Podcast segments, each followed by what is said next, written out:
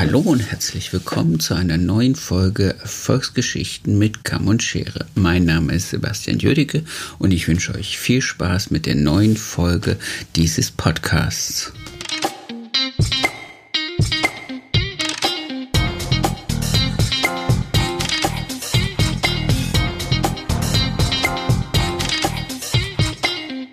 Tag und herzlich willkommen zu einer neuen Folge von Erfolgsgeschichten mit Kamm und Schere. Mein Name ist Sebastian Jüdicke und mein Gast heute, der wunderbare Kai Schneider aus Bremen.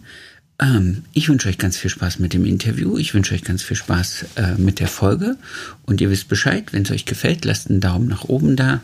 Abonniert den Podcast auf einen eurer äh, Empfangsgeräte und empfehlt uns weiter. Das würde mich sehr freuen. Ich wünsche euch viel Spaß mit der neuen Folge.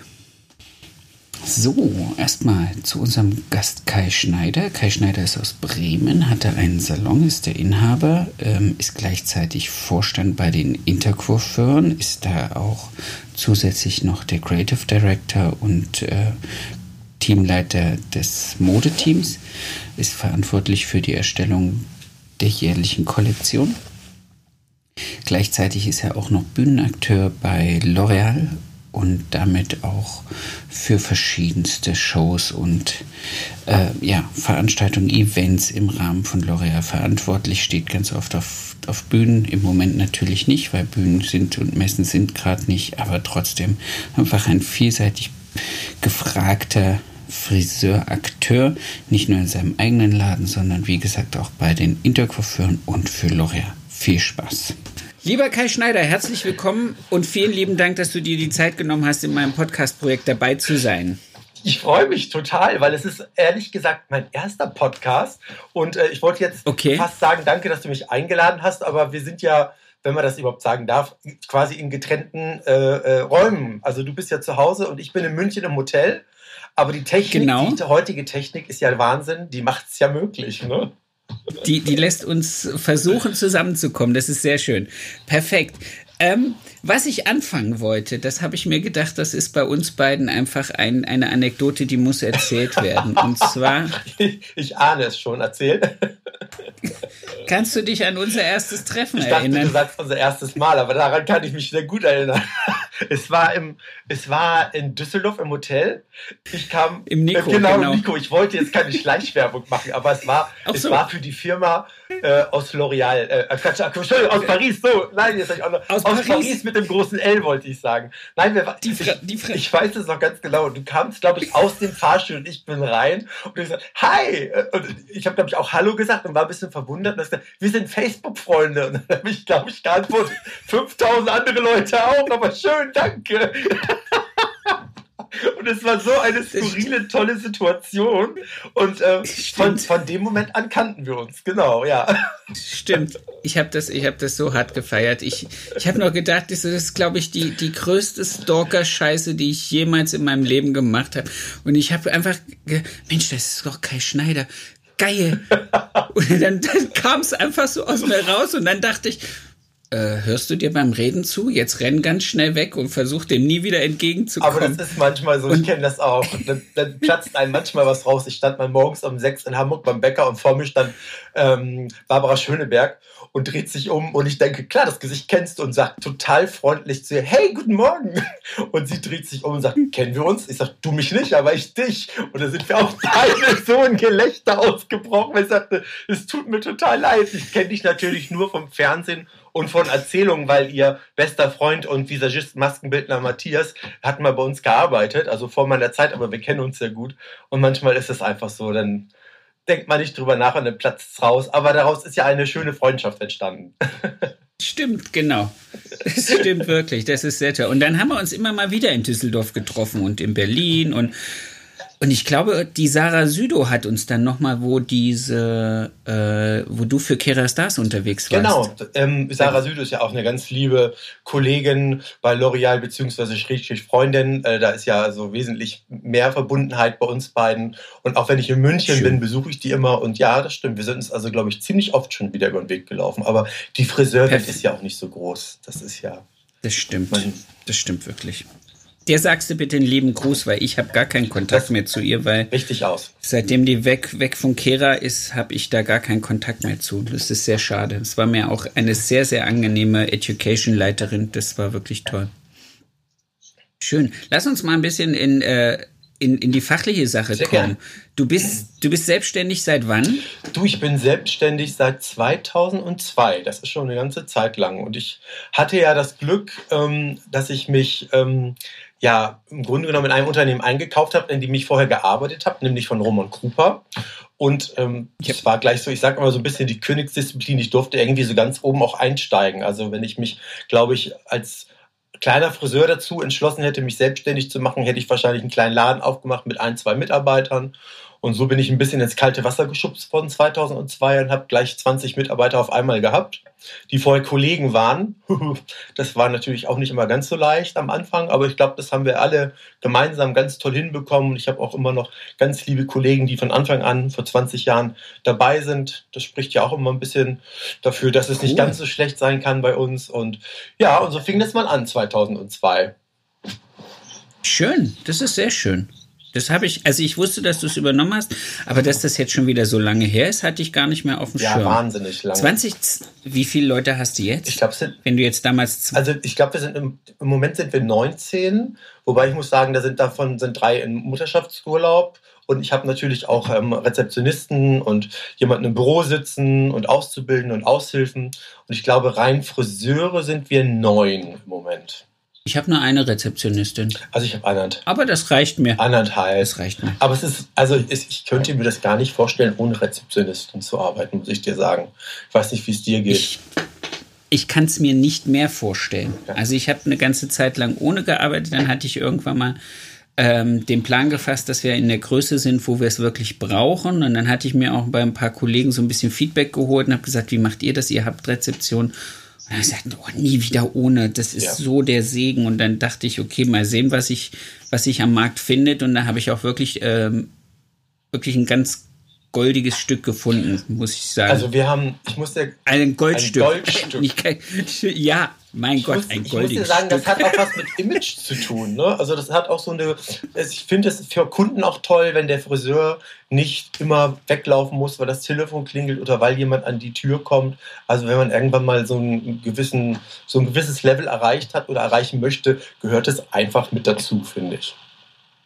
Ja, das ist auch wirklich so. Also ich muss sagen, ähm, ich kriege auch nur gutes Feedback, dass die Leute sagen, ah, ich freue mich immer, wenn ich durch die Tür komme und da steht eure Frau Galoschi und empfängt uns so nett und das ist auch ist einfach so. Das ist ein echter Segen. Manchmal raufe ich mir zwar die Haare, wenn ich dann sage, ich hätte gern, dass sie das und das auch noch macht und mm, da hast du dir aber ziemlich oft die Haare gerauft, oder? Ja, guck mal. ja, man sieht's. Deswegen trage ich Basecap. Ja. Ich habe nicht, hab nicht das Glück, aber dafür bin ich noch nicht ganz so grau. Ja, also wenn es wachsen Dank. würde. Aber, aber ich finde das cool. Ja. Ich finde das cool. Das gehört dazu. Aber wir haben, also ich habe unsere Rezeptionistin, ähm, wir hatten, ich habe ja eine übernommen gehabt vor 20 Jahren, die auch das Büro gemacht hat. Ähm, ich, ich, schätze das ja sehr. Also ich habe natürlich den, den, großen Überblick darüber, aber ich habe eine sehr nette Frau Wiese heißt sie und das ist eine ganz liebe Freundin, die jetzt fast seit 30 Jahren im Unternehmen ist. Die ist schon lange Rentnerin, aber sie kommt trotzdem weiterhin. Und ähm, das ist so, die lebt und stirbt für die Firma. Solche Mitarbeiter findet man ganz, ganz selten. Geil. Und ähm, das ist also sensationell, wenn man solche Leute im Background hat. Und als die dann irgendwann aufhörte, war die große Frage, wem finden wir dann Neues? Und dann hat sich jemand bei uns beworben, die 15 Jahre lang im Parkhotel an der Rezeption gearbeitet hat. Und das ist natürlich also ganz großes Kino und so Frau Dinken, weil die ist einfach total verbindlich. Also nicht, dass Wiese das nicht war, aber die macht das einfach richtig gut. Die musstest du so ein bisschen anlernen, wie lange so ein Haarschnitt dauert und eine Farbe und Strähnen, dass sie das so ein bisschen so im Gefühl hat. Das hat ein bisschen gedauert, aber es ist einfach, man merkt einfach so eine Handschrift, wenn jemand aus dem Hotelfach kommt und da 15 Jahre im besten Hotel in Bremen vorne an der Front gearbeitet hat. Das war wirklich ein Glücksgriff, dass sie einfach keine Lust mehr hatte auf Schichtdienst, Heiligabend arbeiten, ähm, ja. Silvester, alle Feiertage und sagte, ich möchte lieber geregelte Arbeitszeiten haben. Das war schon, das war schon echt ein, ein guter Fang. Das war, das war das, was der Heiko mir mal gesagt hat. Der hat gesagt, der sucht auch nur noch äh, Rezeptionisten aus dem Hotelgewerbe. Der Heiko Schneider. Das, ja, ja genau. genau. Das fand ich, wo ich auch gedacht habe, okay, wie kriegst du jetzt? Und dann hat er gesagt, die sind Gott froh, wenn die geregelte Arbeitszeiten haben, wenn die samstags um, was weiß ich, 13, 14, 15 Uhr, je ja. nachdem, wie lange der Laden offen ist, gehen dürfen, Wochenende haben. Raus. Ja. Sehr cool. Ähm, du bist Intercoiffeur und da auch Vorstandsmitglied. Mhm. Wie, kam, wie kam's? Wie kam's erstmal? Intercoiffeur war dein, de, war der Laden schon vor dir? Genau. Ich bin in dem Laden angefangen. Das war ein Intercoiffeur-Geschäft von Roman Cooper. Und ähm, ja, da bin ich quasi reingerutscht und habe damals so eine passive Mitgliedschaft auch gehabt, weil ich so der kleine Chef war, damals auch Mitarbeiter erst. Und ähm, ja, habe das dann so alles kennengelernt und schätze das sehr und finde das auch ganz toll. Und dann war irgendwann, ähm, es gibt ja so ein Kreateurteam der Intercoiffeur, heute heißt es Fashion Team. Und das leitete ein sehr lieber Kollege von mir. Und der hat sich dann dazu entschlossen, das irgendwann nicht mehr zu tun. Und das war relativ kurzfristig. Und dann stand die Frage im Raum, wer das denn jetzt weitermachen würde. Und dann ist irgendwann mal mein Name gefallen. Und ähm, dann bin ich so ein bisschen ins Wasser geschmissen worden. Das war 2007. Und ja, bin mit dem Team, muss ich dir sagen, gemeinsam total gewachsen. Ähm, es war also, wir sind gemeinsam einen ganz tollen Weg gegangen, machen viele Fotoshootings, haben ja wirklich weltweit gearbeitet auf den Bühnen und äh, es sind, ich glaube, über 20 selbstständige Friseure aus ganz Deutschland, die firmenübergreifend für ganz viele verschiedene Firmen arbeiten. Und das ist einfach, also eine ganz, ganz enge Freundschaft. Und ja, da ist ein ganz, ganz großes Vertrauen da. Das ist schön, wie wir in den Jahren wirklich gemeinsam nach oben geklettert sind, die Leiter. Das ist cool. Bist du dann über diese Kreativteamleiterstelle dann Vorstand geworden oder warst du Vorstand und bist dann Kreativteamleiter geworden? Das ist die Vorstandsstelle. Ja, so. das ist die Vorstandsstelle. Seit 2007 bin ich der Kreativdirektor der Intercoiffeur oder Fashion Director und äh, es ist natürlich, also ich muss dir auch ganz ehrlich sagen, als ich mich mal 1994 dazu entschlossen habe, Friseur zu werden, was ja auch nie auf meinem Zettel stand eigentlich, ähm, hätte ich nicht geglaubt, dass es mal irgendwann so nett wird, wie es jetzt ist. Und ähm, dass ich einfach, ähm, ja, so die Welt bereisen durfte, wie ich es auch in den letzten Jahren für L'Oreal und auch für die Intercoiffeur gemacht habe. Ne? Das ist schon, das ist schon toll. Also wenn man so zurückblickt, also das äh, hätte, glaube ich, keiner erwartet schon, schon eine tolle Branche, nee, die wir haben. Das, das, das, lustigerweise habe ich das, als ich äh, am Mittwoch mit jemandem telefoniert habe, genau denselben Satz gehört, nämlich, dass ich ursprünglich gar nicht vorhatte, Friseur zu werden. Also ich übrigens auch nicht.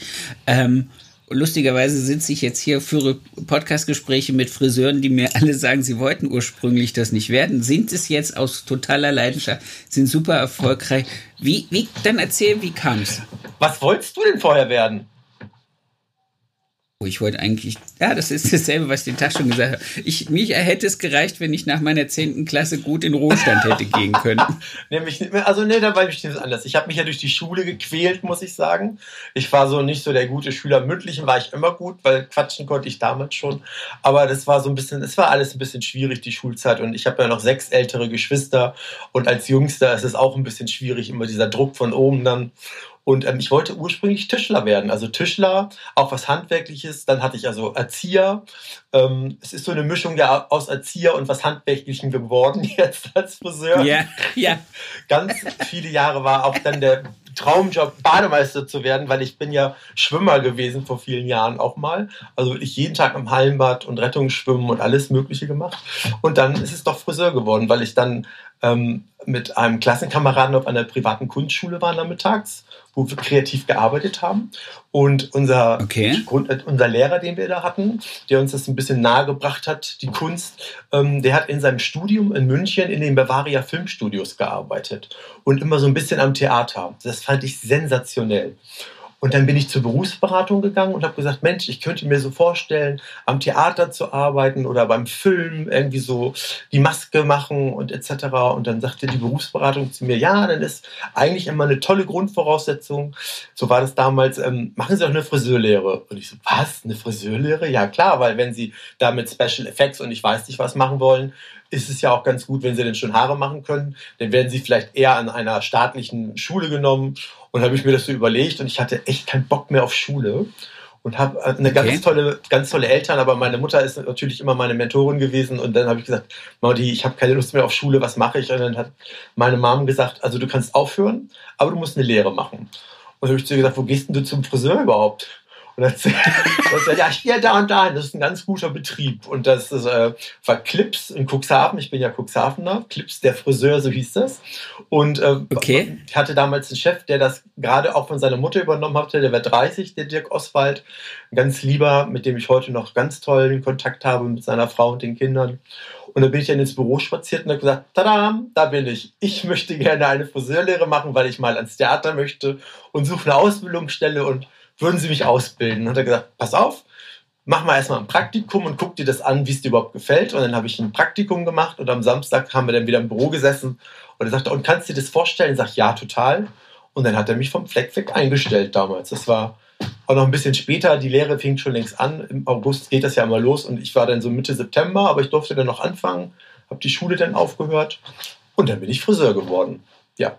Einfach aufgehört. Genau. Also, also ich hatte, ich hatte den Hauptschulabschluss in der Tasche und okay. wollte dann noch einen Realschulabschluss machen und habe einfach, ich habe mich da echt durchgequält, muss ich sagen. Also Schule war immer nicht so mein Ding.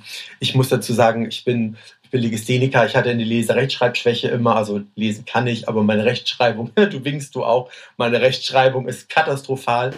Da habe ich mich auch früher ja. wirklich für geschämt, das war mir immer unangenehm. Ich war dann irgendwann froh und dann kriegst du auch so einen gewissen Druck von den, von den großen Geschwistern, weil du manche Wörter kriege ich einfach nicht rein. Ich weiß nicht, wie die richtig geschrieben werden. Ne?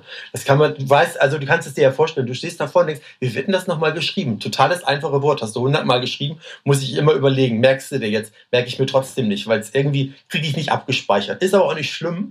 War dann total froh, als die Mobile-Phone rauskam mit der Schrifterkennung, dass das immer schon gleich richtig geschrieben war, das Wort. Schreibe aber grundsätzlich, wenn ich handschriftlich schreibe, alles groß, ähm, in Druckbuchstaben, ja, ich sehe ich es auf deinem Zettel und schreibe es alles groß. Und das hat mich dann so da irgendwie so durchmanövriert. Und da habe ich gedacht, ach nee, komm, das tue ich mir nicht mehr an mit der Schule.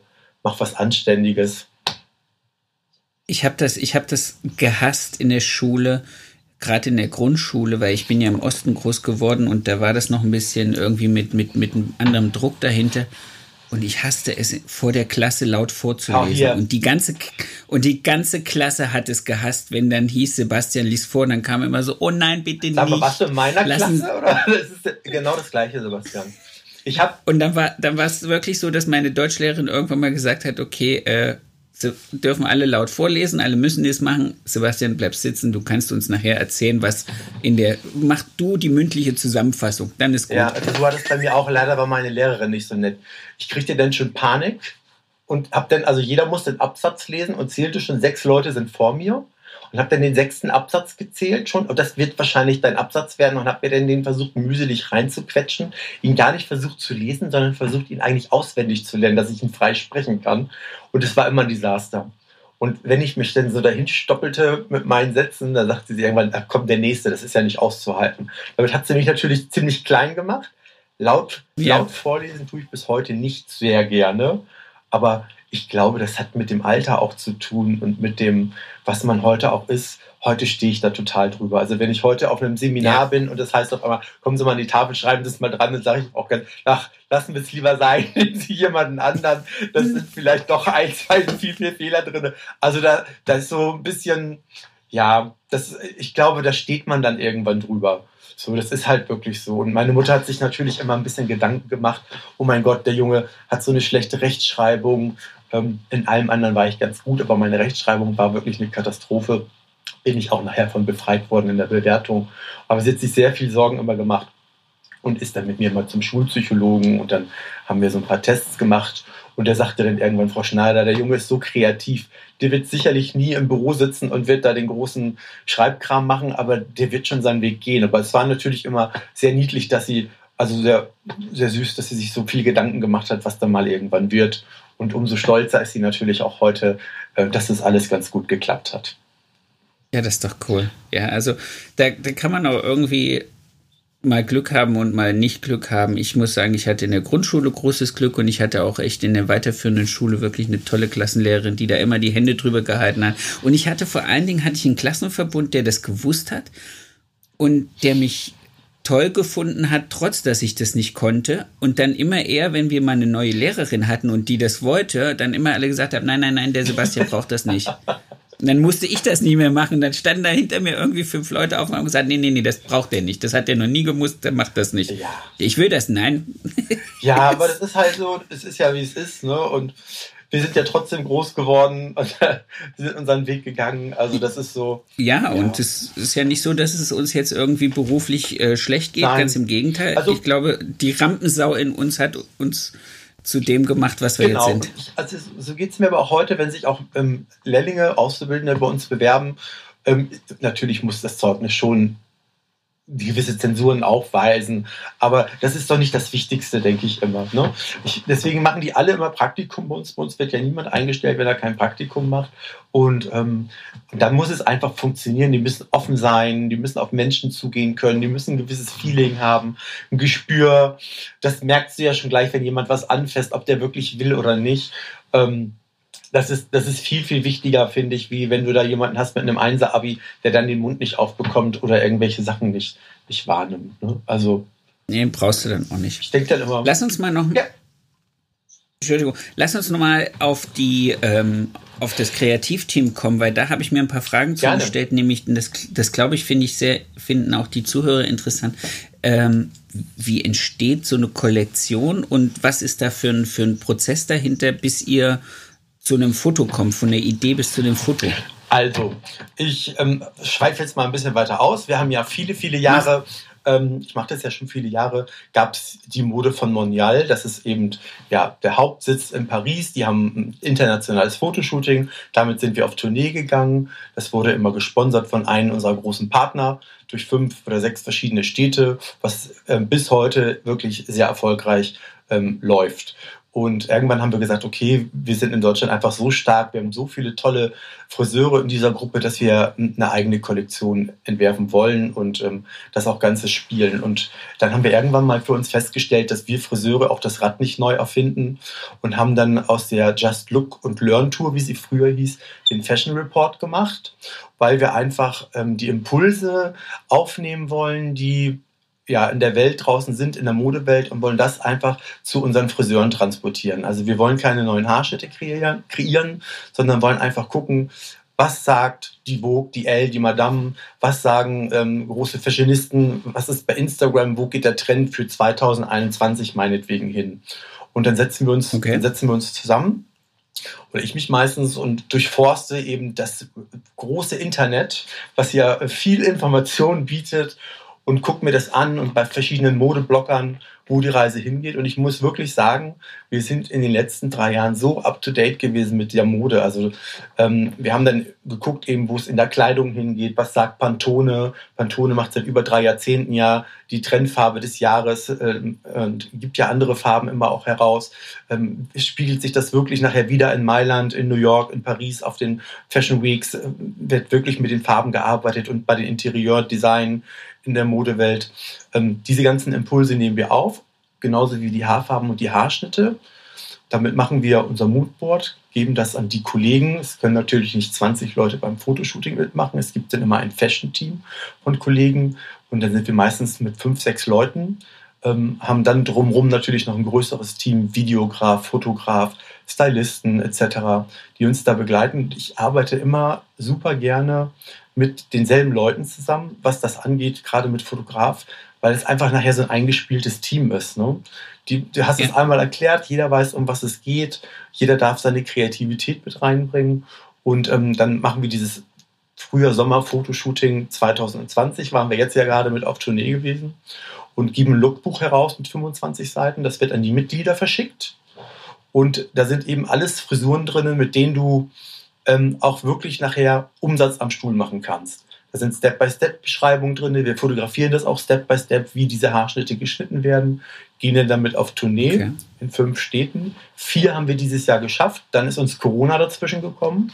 Äh, mussten wir dann abbrechen und ähm, waren aber auch wieder, wenn man heute guckt, was im Sommer in den Geschäften alles so hängt, wieder total am Puls der Zeit gewesen. Aber es ist natürlich ein Riesenprozess. Also es ist nicht nur, dass man denkt, man macht zwei Tage ein Fotoshooting, sondern es geht ja Monate vorher schon los mit sämtlichen vielen Flaschen Weißwein, die ich dann zu Hause im kreativen Prozess trinke. äh, gerne nachts. Ich arbeite gerne nachts, wenn das Haus ganz ruhig ist. Wenn mein Partner und der Hund im Bett gegangen sind, so ab 1 Uhr liebe ich es dann unten im Zimmer zu sitzen und einfach kreativ zu arbeiten. Da habe ich absolut meine Ruhe und dann so bis in den Morgen hinein. Das finde ich toll und das dann über eine ganze Zeit lang, so über ein, zwei Wochen. Kreative Arbeit heißt dann Recherche genau. und aber auch da sitzen, Skizzen machen oder was weiß ich aus Zeitschriften, Sachen, Collagen und sonst Genau, Recherchen machen und eben auch natürlich, ich halte ja jedes Jahr, wenn wir auf Tournee sind, auch dann so einen Modevortrag, der fast 50 Minuten geht, eben wo die Reise auch wirklich hingeht. Ähm, wir drehen ein tolles Kollektionsvideo und das brauche ich eben schon, diesen Prozess, um das gut in meinen Kopf alles reinzubekommen. Also das liebe ich wirklich, so dieses Kreative und dann okay, durchforste cool. ich irgendwelche Artikel und ähm, habe dann so ein paar meine Punkte, wo ich immer gerne gucke, wo ich weiß, die Information ist wirklich gut und das eben auch im Anschluss, wenn wir diese Kollektion gefahren sind und ähm, unsere Friseure ähm, dann irgendwann mal so eine Vogue und eine Madame aufschlagen oder eine Gala und eine bunte und da steht dann Living Koralle ist die Trendfarbe 2019 ähm, und ähm, ja, und äh, haben Sie das. Hat der Herr Schneider hat, schon vom Vierteljahr haben gesagt. Februar schon bei der Intercoiffeur auf der Tournee erzählt. Dann freut man sich natürlich auch, dass man das wieder so äh, cool. nach vorne gebracht hat. Ja, das ist so. Wir haben, wir haben früher, gab es ja immer so Fantasiekollektionen. Das ist auch okay, das ist äh, in Ordnung, aber wir wollten eben da wirklich ähm, die Impulse aufnehmen, die in der Modewelt sind und wollten das eben aufs Papier, auf den Kopf bringen zu unseren Mitgliedern. Und das Schöne ist einfach, du kannst diese Tournee eben besuchen, kannst im Anschluss einen der Trainer für dich in den Salon buchen. Dann kommen die eben zu dir, trainieren deine acht oder neun Mitarbeiter, Step by Step am Übungskopf. Du hast eben dieses Buch und das Ganze für super wenig Geld, für einen kleinen Ovolus. Und ähm, du selber weißt, wenn du einen Mitarbeiter mal zu einem Schneidetraining irgendwo hinschickst, was sowas kosten kann. Das ist, das ja. ist, finde ich auch immer ganz toll, weil man den Mitarbeiter ähm, ja, mal irgendwo hinschickt, das kriegt ja Selbstvertrauen, findet es auch mal toll, irgendwie rauszukommen und zu reisen. Und es ist aber auch schön, wenn jemand zu dir in den Salon kommt und schult acht Mitarbeiter auf einmal. Wir machen mal einen Trainer, acht Mitarbeiter. Ähm, okay, cool. Und dann ist dieses Team auch nochmal so ein bisschen schön zusammen und macht eben was gemeinsam. Das finde ich eine ganz tolle Geschichte. Ja, und in diesem Jahr ist ja dann Corona dazwischen gekommen. Und dann haben wir die letzte Veranstaltung übers Webinar gemacht, über Zoom. Haben den Vortrag gemacht. Matthias Schafen ganz netter Kollege aus Burg Ebrach, den ich sehr schätze, auch einer meiner besten Freunde, hat dann nochmal online einen Haarschnitt gemacht. Das war sensationell. Und der Horst Schmidt von äh, Frontlook hat eben auch nochmal einen Haarschnitt gemacht online. Und das war super gut besucht von unseren Mitgliedern, muss ich echt sagen. Cool. Und ähm, zur Corona-Zeit waren ja auch alle zu Hause. Ne? Du konntest das ja sagen, um 15 Uhr, um 17 Uhr zeigen wir was. Und das Ding war um 17 ja. Uhr dicht, weil die alle ja zu Hause gesessen haben. Du konntest ja nirgendwo hin. Das war ja wirklich sensationell. Matthias sagte dann so einen schönen Satz. Aber ich hätte nicht gedacht, dass ich heute um 18 Uhr noch 100 Leute zu mir im Salon habe, die einen Haarschnitt anschauen. Das war schon. Ja, ist doch geil. Ja, also, es, also es, es hat sehr viele bei aller Tragik, die wir natürlich hatten in Corona und Angst auch äh, der Ungewissheit, ist auch super viel passiert. Also gerade bei uns Intercoiffeuren war sehr viel. Wir waren ja jeden Morgen online gewesen. Da waren jeden Morgen um die 80 bis 100 Friseure online. Ähm, wo immer wieder erzählt worden ist, was gibt es für Neuigkeiten, wo kriegen wir Handschuhe so schnell her, wo kriegen wir Desinfektionszeug. Wir waren da also relativ schnell mit allem abgedeckt, dass wir für unsere Mitglieder relativ viel machen konnten. Und äh, es war einfach, ja, alle waren zu Hause und ich fand es sensationell. Alle waren da erst so online, dass man so gucken konnte, dann blendeten sich alle aus, weil man immer so nebenbei frühstückte, so ging es mir. Ich habe auch manchmal noch morgens um neun im Bett gelegen. ich schlafe ja sonst nie aus. Aber das war schon eine tolle Geschichte und ich war auch froh, dass man ähm, irgendwo dazugehört zu irgendwas, ne? Ja, fand ich auch. Also wir haben das ja dann auch, weil ein, ein Großteil von den Intercoiffeuren auch bei dem Club der Besten ist, haben wir das dann auch nicht so regelmäßig wie ihr das dann jeden Morgen. Ich glaube, ihr habt das morgens jeden Morgen gemacht. Jeden Morgen ne? gemacht. Jeden Morgen anderthalb Stunden und dann nochmal im Anschluss nochmal die Vorstandsrunde nochmal hatten auch tolle Referenten, waren okay. immer wieder Leute gewesen. Äh, der Herbert Kötter, der ja auch viele Jahre bei uns in der Intercoiffeur sehr tätig war, äh, hat uns über die Rechtslagen erklärt. Ähm, sämtliche andere Firmen haben mal so Vorträge gemacht. Also es war, es war schon, war schon toll. Da ist viel passiert online. Cool. Ich glaube in vielen Branchen. Ne? Ja, das fand ich auch. Also und auch in vielen verschiedenen anderen Kreisen. Also ich fand das auch, ich habe dann zwischendurch mal irgendwann gedacht, ey Gott, äh, ich glaube, ich muss mal ein bisschen abschalten, weil ich bin irgendwie dann tagsüber gestresst gewesen von dem Webinar und von der Zusammenkunft und von dem Telefoncall und dann dachte ich irgendwann mal, Ah, ich habe einen Winzerfreund, den rufe ich an. Ich frage den mal, ob ich einmal in der Woche einen Tag ihm draußen im, im, äh, im Weinberg helfen kann, damit ich ein bisschen den Kopf frei kriege. Das habe ich auch probiert. Ich, am ersten Tag, als zugemacht worden ist, der Shutdown, habe ich im Pflegeheim angerufen bei meinem Vater. Ähm, der äh, ist schon viele, viele Jahre im Pflegeheim gewesen und habe gefragt, ob sie Unterstützung brauchen. Ich habe meinen Zivildienst im Krankenhaus gemacht und hatte das Gefühl, ich muss irgendwas, irgendwas tun für die Allgemeinheit, hatte ich so am Anfang. Diesen, ja. Wenn du das nicht kannst, dann fragst du, ob du helfen kannst. Das ging natürlich nicht, weil man Angst hatte, dass jemand da Corona reinbringt, Ansteckungsgefahr etc. Und ja, dann habe ich mich anderweitig beschäftigt. Das Büro mal aufgeräumt, ne? das Lager sortiert. So Sachen. So, so Sachen, die man sich gut einfach wegdenken kann, wenn man es normalerweise macht. Nee, ich muss wirklich sagen, also ich habe ich hab ihn angerufen und habe gesagt, du, es heißt im Fernsehen, die deutschen Landwirte brauchen Hilfe. Winzer ist doch auch noch Landwirt, oder? also ja. Ich so, dann komme ich zu dir. Also sehr, sehr. Wir haben dann am Anfang, weil man ja nicht wusste, wie lange geht das, haben dann relativ ähm, schnell eine, eine Gutscheinaktion gemacht. Das habe ich eben auch, das haben ja mhm. viele gemacht und ähm, haben das einfach online nur bei Facebook und ich glaube Instagram gepostet gehabt, haben das versucht im Blick zu behalten, haben den Kunden, ich fand, einen ziemlich hohen Rabatt gegeben. Ähm, da hatte mich noch ein Kollege, der Horst Schmidt, darauf aufmerksam gemacht, aber ich gesagt, komm, ich ziehe es jetzt durch, jetzt ist es raus. Und Was hast du gemacht? Ich glaube, es fing an mit 60 Euro, die du dann ähm, kaufst, ähm, kriegst du 10 Euro eben Bonus mit dazu und es ging hoch bis okay. 240 und dann kriegst du 50 mit dazu, also 290. Ne? Und dann sagt er, das ist schon ziemlich ordentlich. Dann sage ich, okay, ist jetzt raus, ist egal. Aber auch das ist eben Interco dass sich Kollegen anrufen und sagen, Mensch, hast du das gut überdacht? Oder man ruft eben schon mal vorher Kollegen an, aber es ist einfach das Schöne an dieser ganzen Geschichte. Und wir haben es dann aber gemacht und haben dann relativ gut verkauft, also wirklich gut verkauft, aber haben es versucht ja. im Blick zu behalten, dass wir im Anschluss eben nicht nur Gutscheine abarbeiten müssen. Und da muss ich dir echt sagen, wir haben so tolle Kunden. Also als es dann ja irgendwann wieder losging und die Leute kamen, ähm, vor allem auch die Stammkunden, die alle Gutscheine gekauft hatten, das hat uns wirklich echt ein ganzes Stück weit nach vorne gebracht. Ne? Es waren so viele Kunden, die alle gesagt haben, ich möchte diesen Rabatt nicht haben oder die gesagt ja. haben, Herr Schnader, ich löse meinen Gutschein erst im nächsten Jahr ein, jetzt muss erstmal wieder Bares reinkommen. Es gab ja. so viele Kunden, die ähm, zwei Haarschnitte bezahlt haben, weil ja einer ausgefallen war, um uns zu unterstützen. Das war sensationell. Und, okay, und ich musste auch sagen, also zwei Kunden, die äh, jetzt immer einen Termin bekommen, wenn sie anrufen bei uns, egal ob ich Zeit habe oder nicht, bleibe ich immer länger. Es waren also wirklich auch Kunden gesagt, die, die, die angerufen haben und haben gesagt, Mensch, können wir dich finanziell unterstützen? Brauchst du schnell einen Kredit oder so? Das fand ich schon sensationell. Wow. Ich meine, wir sind, wir sind die Friseure. Ne? Also, dass da doch so ein Vertrauen war, ähm, das, also es hat mich sehr berührt, dass Leute so, so an uns gedacht haben und auch Mitarbeiter. Also das war auch sensationell man hat ja doch ein schlechtes Gewissen. Also ich hatte sehr schlechtes Gewissen den Leuten gegenüber, dass man dann Kurzarbeit angemeldet hat etc. Aber es blieb einem ja auch nichts anderes übrig. Es muss ja dann irgendwie erstmal weitergehen und gucken.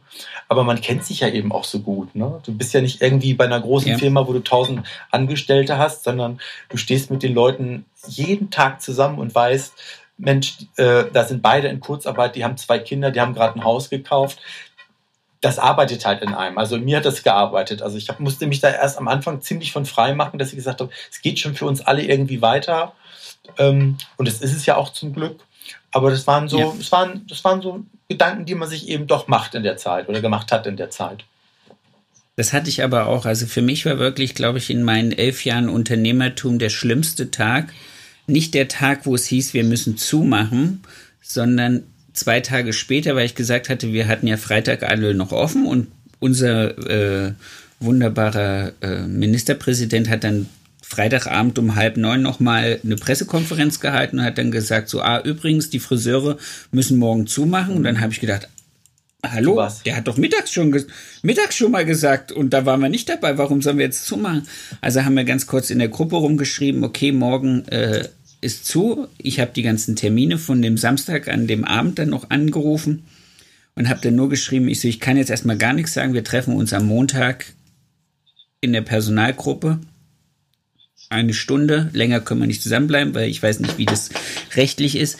Und da vor, dem, vor meinem Team zu stehen und zu sagen, ich muss euch jetzt auf unbestimmte Zeit in Kurzarbeit entlassen. Ich weiß nicht, wann wir uns wiedersehen. Ich weiß nicht, in welcher Konstellation. Ich habe keine Ahnung, was sich da so äh, tun wird. Das hat schon, also, das hat richtig hart gearbeitet. Also, und da war ich mhm. auch echt froh, als ich das hinter mir hatte. Und dann habe ich, glaube ich, noch eine Stunde im Salon gesessen und bin wie so ein, wie so ein Tiger in so einem Käfig hin und her gelaufen. Habe gedacht, fasse ich das jetzt an, fasse ich es nicht an, mache ich da jetzt noch irgendwas? Und dann habe ich gesagt, ich schließe jetzt zu, mach's Licht aus, habe die ganzen Zähler abgedreht, habe alles runtergefahren, habe die Ter und dann habe ich erstmal, bin ich erstmal eine Stunde durch die Stadt und habe gedacht, okay, ich muss erstmal äh, mich ein bisschen klar kriegen. Also es war wirklich einer der weniger schönen Tage in meinem Leben. Aber nachdem alles geklärt war, muss ich dir ganz ehrlich sagen, fand ich es ja nachher angenehm.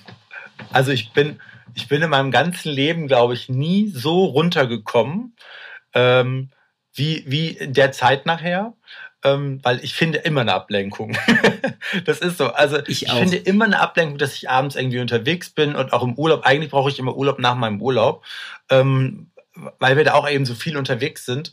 Und ähm, ich muss sagen, es, es gab ja auch echt keine Ablenkung. Und das fand ich nachher ganz gut. Also man konnte Kräfte sammeln und ähm, danach wissen wir ja alle, wir Friseure, der Mai hätte ja 365 Tage haben müssen. Also ich war, das ging wie vielen Kollegen, ich habe bis nachts um zwölf Haare geschnitten. Ne? Es gab in Berlin einen Kollege, man durfte ja, glaube ich, am vierten aufmachen. Der hat am dritten, also am, nach Mitternacht quasi, angefangen, schon seine Kunden zu bedienen, weil da ist ja dann der vierte und hat dann also nach Viertel nach zwölf gesagt, Leute, ihr könnt schon alle kommen, wer will und hat bis in den Morgen rein da schon gearbeitet, habe ich gehört, um einfach, es war, es oh war halt ein Riesenandrang gewesen. Ne? Und da muss ich dich jetzt, da muss ich dich jetzt was fragen. Wie ist dein Juni gewesen? Gut. Mein Mai war gut, ja, mein Juni war gut und jetzt haben wir natürlich Urlaubszeit in Bremen und das ist immer, ja. das ist immer so, ist dümpelt dahin. Ne? Das ist immer so, die ersten 14 Tage ist ruhig, das kenne ich schon. Dann kommt so Bettenwechsel, sag ich immer, in Bremen. Dann kommen die alle aus dem Urlaub zurück. Jetzt sind natürlich viele in Deutschland unterwegs. Wir haben, wir haben viele Kunden, die, äh, wir sind ja in Norddeutschland, die natürlich auch so Richtung Sylt irgendwie ein Haus haben. Sind alle viele verschwunden. Ganz wenig sind nach Mallorca eigentlich gegangen, muss ich dir sagen. Und es zieht sich in unserer Ferienzeit immer so ein bisschen hin und her. Aber mit den ersten zwei Monaten war ich wirklich zufrieden, muss ich echt sagen. Aber ich muss auch sagen, ähm, das Team hat auch toll mitgearbeitet. Wir haben ein tolles Hygienekonzept äh, erarbeitet und alle waren auch froh, dass sie wieder arbeiten durften. Vor allem, wir müssen uns nichts vormachen. Ähm, das wissen wir alle, denen fehlte auch einfach das Trinkgeld, Provisionen etc. Und ähm, ja.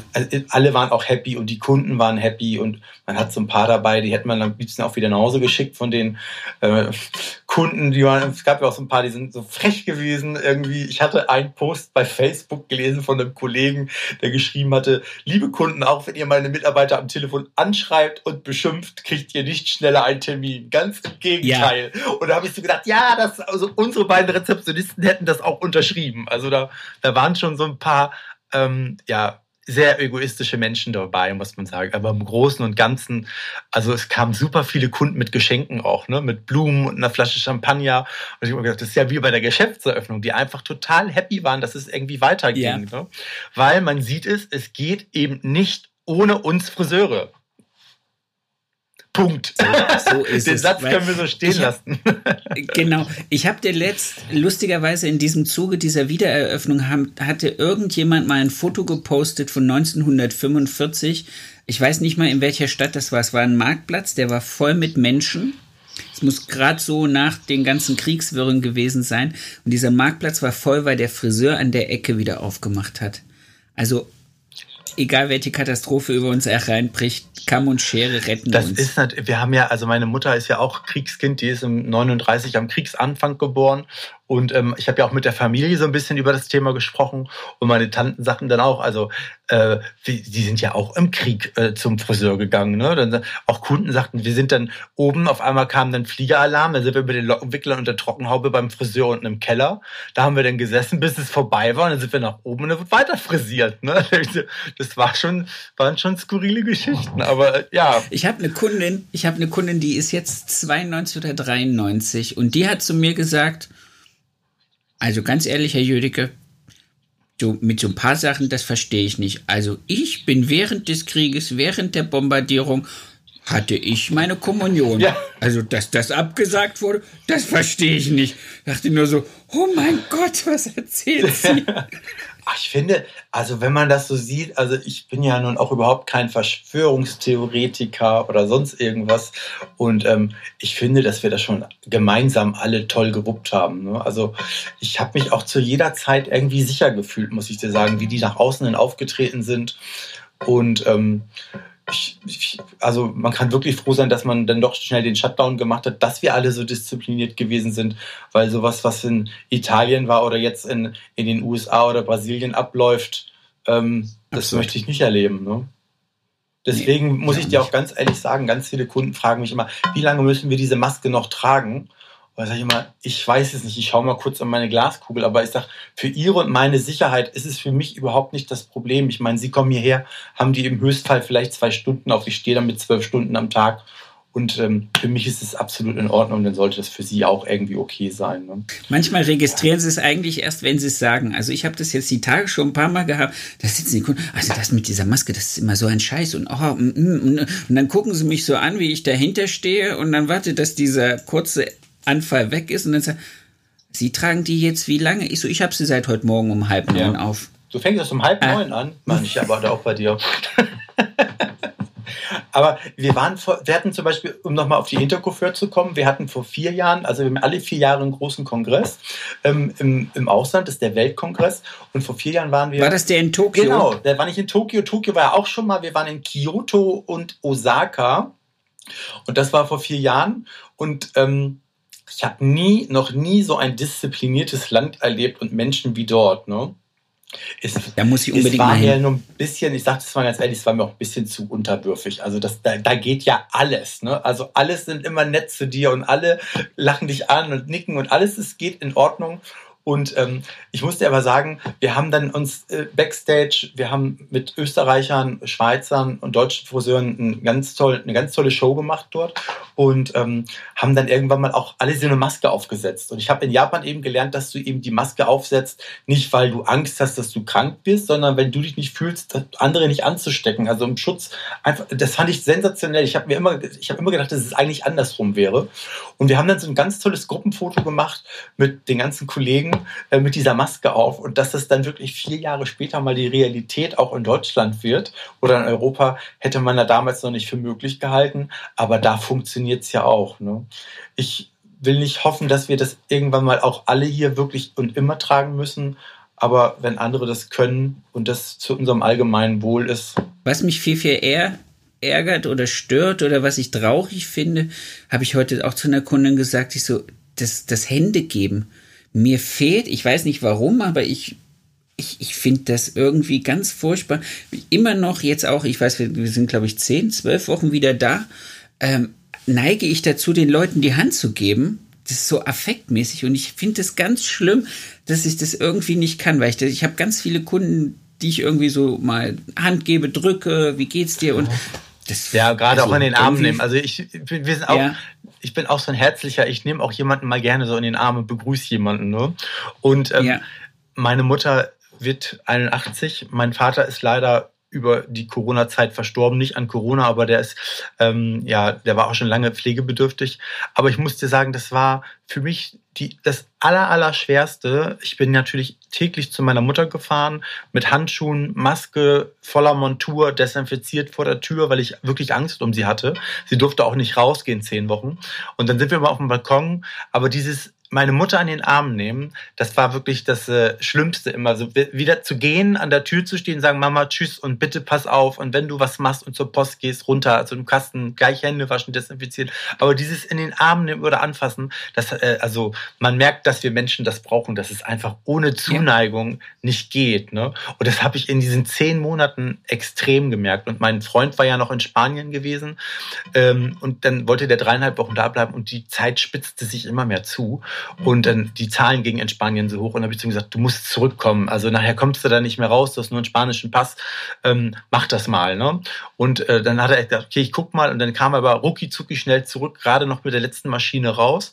Und als wir dann so abends zu Hause waren und sind zusammen eingeschlafen, habe ich gedacht, ein Glück musst du das nicht alleine durchstehen irgendwie. Also das war ja. so, ähm, da war ich ganz happy, dass, dass, dass, dass er wirklich wieder zurückgekommen ist und ich ähm, nicht zu Hause dann alleine hocke, wie es ja viele andere getan haben. Also das, ähm, wobei wir natürlich in Deutschland ja immer rausgehen konnten. Das war schon, es war schon ein großer Vorteil, wenn ich so meine spanische Familie sehe, die waren ja wirklich weggesperrt. Ich habe ich ne? hab ein, ein Ehepaar, die, die leben so halb getrennt über die Woche. Da arbeitet sie in der Schweiz und er lebt hier.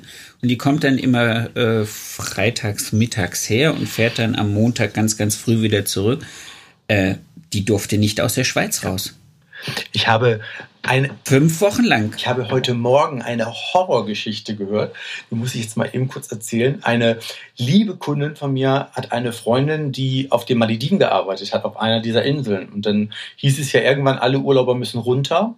Und dieses Team ist dann weiterhin dort geblieben. Relativ großes Team zum Arbeiten. Drei Frauen und äh, 60 Männer. Und ähm, dann irgendwann sind die nach und nach von der Insel geholt worden und dann hieß es auf einmal, weil ja auf der Hauptinsel Corona so extrem ausgebrochen ist, keiner kommt hier mehr rauf, keiner kommt hier mehr runter. Und dann waren die auf diesem Resort gefangen. Also wie auf einer Insel. Dann fiel irgendwann die Stromversorgung aus und die hingen drei Monate dort fest, ohne da runterzukommen. Also die Horror Vorstellung schlechthin, dass du auch nicht mehr sagen kannst, okay, ich steige in den Zug, ich fahre jetzt nach Hause, Malediven ja. ein bisschen weit und jeder, der sich auskennt, weiß, es gibt ja nichts auf den Malediven. Es wird ja alles angeflogen und dorthin gebracht. Ne?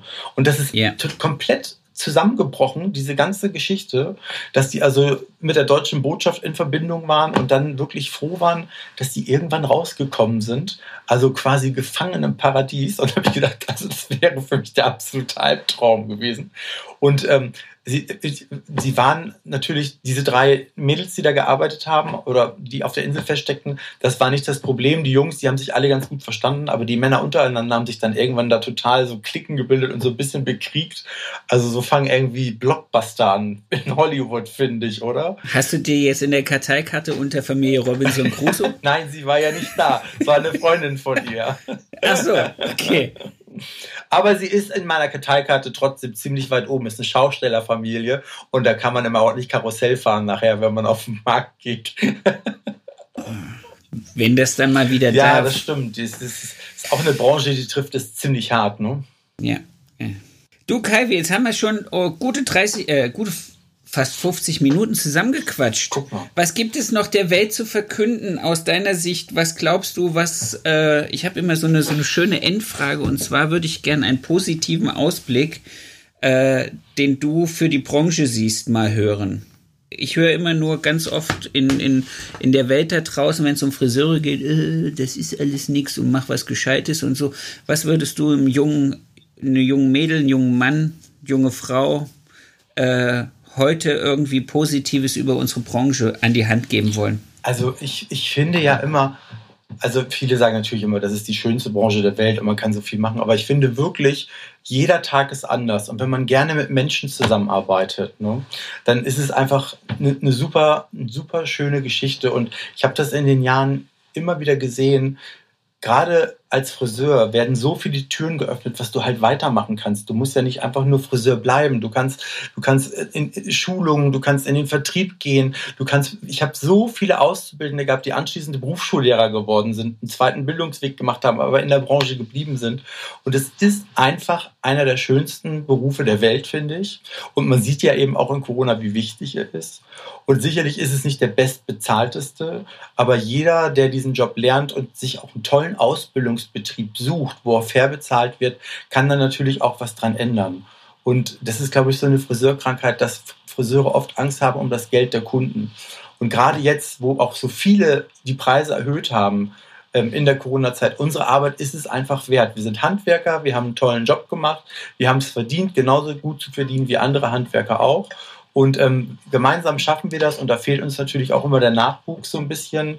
Und ähm, wichtig, also meine Botschaft ist, wenn Leute sich dafür entschließen, Friseur zu werden, achtet bitte genau darauf, wo ihr eure Lehre macht. Sucht euch einen tollen Salon aus, die ein gutes Preisniveau haben, die ein gutes Standing in der Branche haben, die was bewegen wollen, die Branche nach vorne zu bringen und dann seid ihr an der richtigen Adresse und man darf das Ziel nie vor Augen verlieren, wo man hin möchte und dann funktioniert das auch schon. Dem ist nichts hinzuzufügen. Vielen lieben Dank. Bitteschön, mein Lieber. Das war sehr, sehr gern. Das war ein sehr wunderbares ich Gespräch. Sehr ich danke dir vielmals.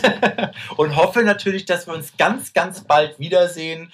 Entweder auf der Top Hair oder auf irgendeiner tollen L'Oreal-Veranstaltung oder woanders in der Branche. Ähm, weil wir Friseure feiern uns ja auch nun wirklich selber gerne und ähm, kommen ja auch gerne zusammen und haben ja viel zu wenig und haben einen tollen Austausch. Und ich hoffe, dass wir uns ganz, ganz bald wiedersehen, mein Lieber. Das war's schon wieder mit dieser Folge. Ich wünsche euch ganz viel Spaß. Ich hoffe, ihr könntet alle etwas für euch rausnehmen.